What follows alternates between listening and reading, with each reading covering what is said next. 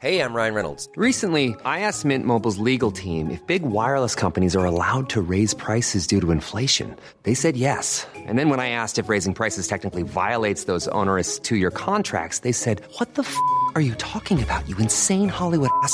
So to recap, we're cutting the price of Mint Unlimited from $30 a month to just $15 a month. Give it a try at mintmobile.com slash switch. $45 upfront for three months plus taxes and fees. Promo rate for new customers for limited time. Unlimited more than 40 gigabytes per month. Slows. Full terms at mintmobile.com.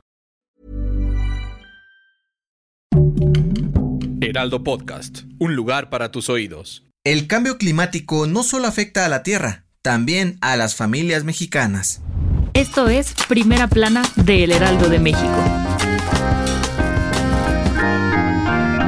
Entre la pandemia, la política y otros eventos hay un tema que suele pasar inadvertido, el cambio climático y los efectos que tiene en México.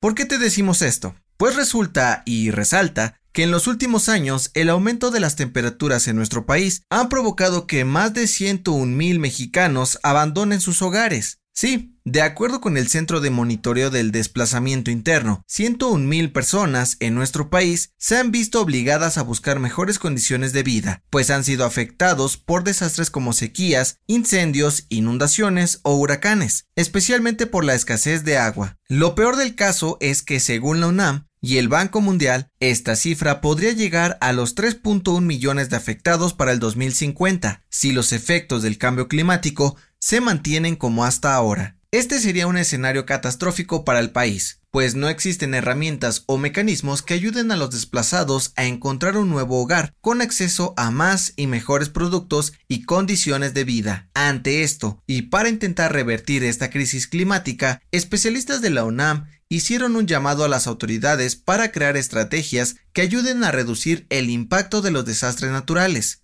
pues si no se toman medidas desde ahora, el problema podría ser aún peor para las nuevas generaciones. Con información de Frida Valencia. Gracias por escucharnos. Si te gusta Primera Plana y quieres seguir bien informado, síguenos en Spotify para no perderte de las noticias más importantes.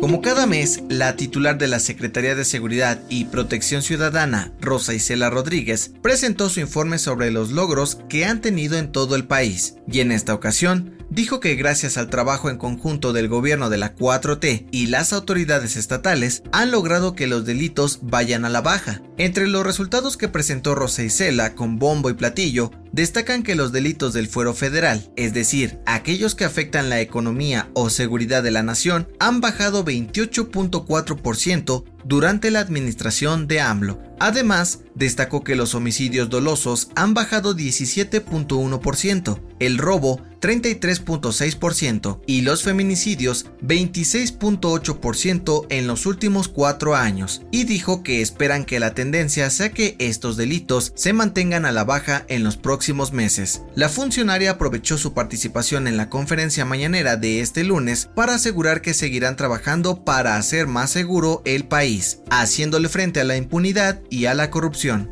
¿Y tú te sientes más seguro? Con información de Misael Zavala. Los migrantes no la tienen nada fácil en su intento por cruzar a Estados Unidos, y es que, además de enfrentarse contra secuestros, robos y violaciones a sus derechos humanos, ahora tienen que cuidarse de los cocodrilos en el río Bravo. La patrulla fronteriza confirmó la presencia de estos reptiles en el río, entre Coahuila y Estados Unidos, justo en el puente internacional número 1 de Piedras Negras, uno de los puntos más utilizados por los indocumentados para intentar cruzar la frontera. Sin embargo, no se han reportado muertes con relación a algún ataque hacia migrantes. Las autoridades mexicanas no saben a ciencia cierta cómo es que llegaron los cocodrilos al río Bravo, pues no es un hábitat natural para ellos, por lo que hay quien asegura que es el mismo gobierno de Estados Unidos que los planta para hacer más difícil el cruce ilegal de migrantes. ¿Será verdad? Con información de Antonio Bautista y Alejandro Montenegro. En otras noticias, el presidente Andrés Manuel López Obrador calificó el asesinato de la activista Cecilia Monzón como un ajusticiamiento. Aseguró que fueron sicarios los que la mataron y que trabaja con el gobierno de Puebla para resolver el crimen. En noticias internacionales, este lunes, un soldado ruso de 21 años se convirtió en el primer condenado por crímenes de guerra durante la invasión a Ucrania. Fue sentenciado a cadena perpetua por asesinar a un civil desarmado el 28 de febrero. Y en los deportes, la Federación Mexicana de Fútbol anunció que el próximo torneo de la Liga MX arrancará el primero de julio y terminará el 30 de octubre es decir, tres semanas antes de que inicie el Mundial de Qatar 2022. El presidente, Miquel Arreola, dijo que tomaron esta decisión para ayudar a la selección mexicana y todos los jugadores estén disponibles. El dato que cambiará tu día.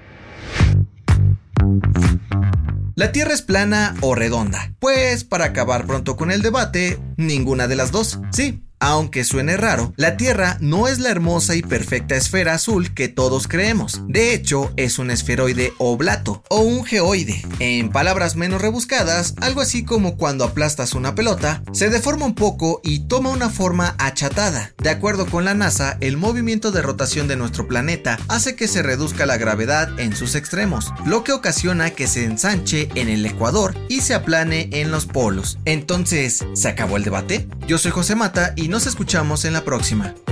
Esto fue Primera Plana, un podcast del Heraldo de México.